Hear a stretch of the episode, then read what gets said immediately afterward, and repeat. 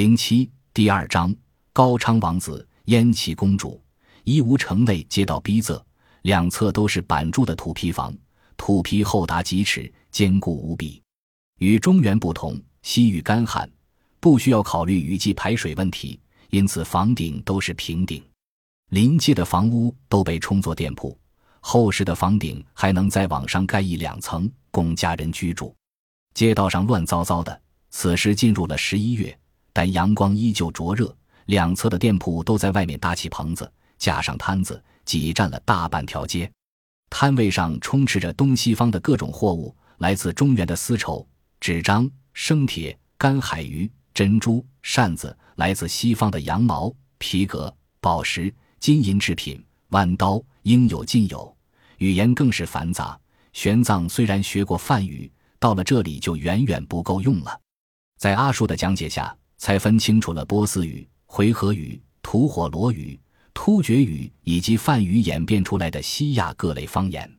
阿术告诉他，粟特人做生意儿时就要学习多种语言，必须掌握的有波斯语、汉语、梵语，因为丝绸之路上的诸国语言大都是根据这些语言变化而来。玄奘不禁感慨：若说丝绸之路是波斯到大唐的动脉。那么，粟特人就是这动脉中的血液。在西域诸国，佛寺很好找，只要找到集市，旁边一定是佛寺。佛教和商人的关系源远流长，自释迦牟尼时，僧侣传教就跟随着商人的路线前进。僧侣靠商人一路上的布施与保护，商人则靠僧侣的免税特权多赚些钱。即便佛门兴盛之后。佛教也往往给予商人最大的庇护，提供住宿与饮食，因此市集往往围绕着佛寺。玄奘和阿术掩着鼻子从一片罗马市场里跑出来，就看见了面前的大觉寺。西域佛寺与中原不同，充满了异域风情，没有中原的青砖碧瓦、拱檐翘顶，往往根据所在区域的地域特征建造。这座大觉寺占地二三十亩。分成两部分，前面是厚重的板筑土坯建筑，窗户狭窄，从拱形的大门进去，正中一座长长的主厅，两侧都是各类僧房。后院则有一座宏伟的佛塔，土坯结构，高耸十余丈，充满天竺风情。玄奘和阿术到了大觉寺，刚到门口，就见三名老僧提着僧袍从寺庙里跑了出来，连鞋也没来得及穿。这三名老僧的相貌依稀是中原人，一看见玄奘，顿时放声痛哭。没想到今生今世还能见着故乡人，这一句说的，玄奘也潸然泪下。一名老僧哭泣片刻，惭愧地道：“法师莫笑，西域已经脱离中原太久了，即便大隋曾经短暂控制了西域，也禁止寻常百姓出关。万里丝路上，只见胡商往来。”哪能见汉人踪影？众人聊了片刻，便请玄奘洗漱用斋。一路经过漠河盐气，险死还生，体力早已耗尽。这时玄奘才觉出了疲累。阿树看来也累坏了，两人休息了一番，到了傍晚时分，才算恢复了体力。老僧安排人送来斋饭，都是一些瓜果和面食，还有一壶葡萄汁。玄奘看着狼吞虎咽的阿树，低声问：“阿树。”沙漠里那场劫杀究竟是怎么回事？龙双公主的指控可是真的？你叔叔他们当真是被高昌人杀死的？阿树猝不及防，顿时被噎着了，咳嗽半天，灌了一口葡萄汁，才算缓过来。他默默凝视着桌上的灯花，脸上露出一丝恐惧。师傅，那群盗匪就是高昌人。那一晚，我看见了屈德勇的脸。原来那一夜。商队驻扎在湖水旁边的沙丘下，阿树偷偷跑出来到湖里游泳。几个时辰之后，他返回营地睡觉。刚爬上那座沙丘，就看到远处的沙堆里影影绰绰冒出无数的人影，他们口中衔着弯刀，手中张着弓箭，犹如鬼魅般摸进了营地。几个守夜人被暗中射杀，其中一人濒死时吹响了手里的牛角号。商旅们纷纷惊醒，奋起反抗。就在此时，大队的骑兵奔驰而来，箭足如雨。他们策马绕着营地奔驰，肆意射杀，无数人被利箭穿身，惨叫着死去。阿树急忙把身子埋进沙堆，只露出脑袋观望。这是叔叔行走丝路从血与火中得到的经验，很好的保护了自己的侄儿。但叔叔自己却被骑兵一刀劈翻。商旅们虽然有弓弩，但在骑兵的突袭之下，根本无法抵抗。无论粟特人还是燕齐人，很快都被格杀殆尽。这时，屈德勇才走进营盘。他魁梧雄壮，有如巨神的身躯，给阿树留下了刻骨铭心的印象。屈志胜则跟在他的后面，似乎吓得手脚发软，不停被屈德勇呵斥：“三弟，父王命你跟着我来，就是要见识血与火的战场。你这般胆战心惊的，回去如何向父王交代？去那边看看谁还未死，补上一剑。”在火光的映照下，屈志胜满脸通红，提着剑翻找活人。屈德勇也挨个翻找，他发下严令，斩尽杀绝，不能留下一个活口。然而就在此时，一名烟气人忽然从尸体堆里跳起来，举刀向屈德勇砍了过去。屈德勇闪身躲过，手中弯刀顺势一拖，那人一条手臂被斩落，惨叫声中被他踹翻在地。阿树认识他是燕齐人的首领，没想到屈德勇竟然也认识他。踩着他的胸膛，哈哈大笑。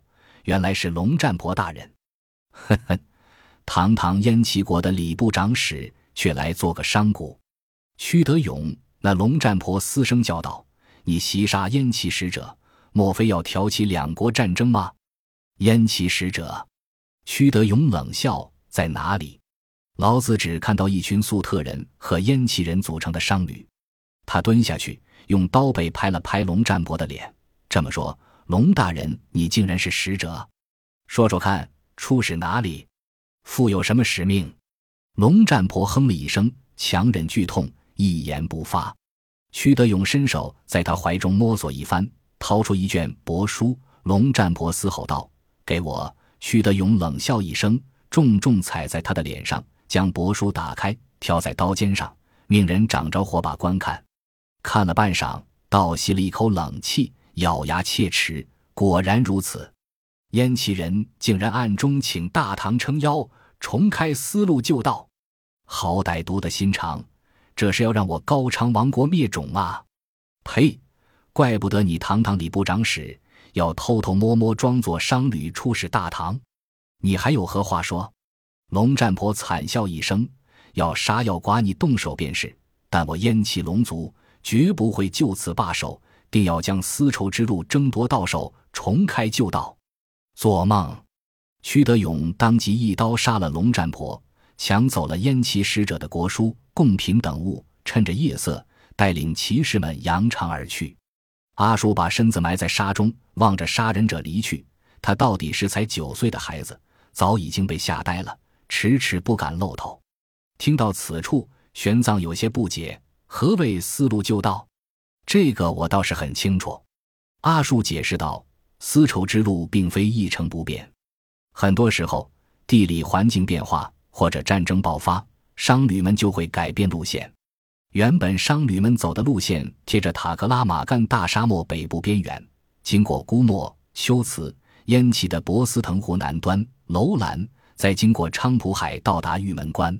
后来中原的汉家控制伊吾之后，变更了道路。”经过姑墨、修辞之后，从博斯腾湖北端进入高昌，再到伊吾，通过漠河盐气到达瓜州。这条路就是师傅你现在经过的路线，被称为新道。哦，玄奘点头。那么新道旧道为何对燕齐和高昌来说竟如此重要，甚至有亡国的危险？阿术咧嘴，师傅对丝绸之路东西两端的大国。譬如中原汉家王朝和波斯拜占庭而言，只要不关闭，走哪条路都没关系。但对于丝路上的这些小国而言，一改道，他们的国家就会消失于历史的尘埃之中，因为他们依托于丝路上的商旅而生存。有了商旅，就有了财富，有了人烟，否则他们的国家就会被淡忘，百姓无法生存，国家无法维持。玄奘惊叹不已。这种小国的生存之难，当真是中原之人闻所未闻。对燕齐而言，虽然两条道都经过他们的国家，却有本质的不同。因为走旧道经博斯腾湖南端的话，就在燕齐王城的边上，那里是他们完全控制的领土。可是走新道，一则距离王城甚远，更重要的是，那是高昌实际控制的范围。上百年来，丝路上的财富源源不断涌入高昌，使其成了丝路上获利最多的富国。而燕齐人却日渐被冷落，因此获得丝路控制权对燕齐来说至关重要。玄奘这才明白，叹息道：“那么一旦丝路改成旧道，高昌国就会远离丝路，消失于大漠的风沙之中。”阿术点头，玄奘终于明白高昌人为何要秘密截杀燕齐使者了。燕齐派遣使者朝贡大唐，请求丝路改道。一旦大唐准许，这对高昌人简直是灭顶之灾。可是玄奘又奇怪，丝路新道存在了上百年，燕齐人请求改道，大唐朝廷就会允许吗？可高昌人必然是笃定大唐会允许，所以才会害怕，不惜截杀使者。阿术赞叹道：“师傅当真目光如炬，一眼就看到症结所在。没错，别的时候大唐是否允许，实在不好说。”但此时燕齐人恳求的话，大唐朝廷十有八九会准。这是为何？玄奘吃惊道：“师傅再想想。”阿术眨了眨眼，笑嘻嘻地道：“玄奘苦笑不已。眼前这孩子说是九岁，但你若只是听他说话，说他三四十岁，也有人信。这孩子太老成了，思维敏捷，博学广文，尤其是说话和看问题的思路，与成人无异。”看来粟特人能够掌控思路数百年，自然有他的道理。读万卷书不如行万里路。一个孩子从小培养，无论对政治变革、生意商机的敏锐，还是思考问题、接人待物的方法，都能让他的心智快速成长。玄奘想了半天，忽然想起大唐国内的一桩大事，不禁悚然：难道和大唐出兵攻打东突厥有关？阿术这回真的吃惊了，师傅，您真是神人也！玄奘汗颜无比，他是猜的。经过阿术讲解，他才明白了其中的关窍。贞观三年秋，也就是他离开长安前，李世民派李靖、李绩、柴绍等率领十万大军北上，打算一战攻灭东突厥。此时，估计双方正在大草原上厮杀。西域诸国此时都控制在西突厥的手里。虽然东西突厥素来不睦，但新道靠北，距离东突厥太近，东突厥可以随时掐断丝绸之路。若是改成旧道，不但东突厥鞭长莫及，连西突厥的影响力也逐渐低微。这是大唐朝廷乐于见到的。本集播放完毕，感谢您的收听，喜欢请订阅加关注，主页有更多精彩内容。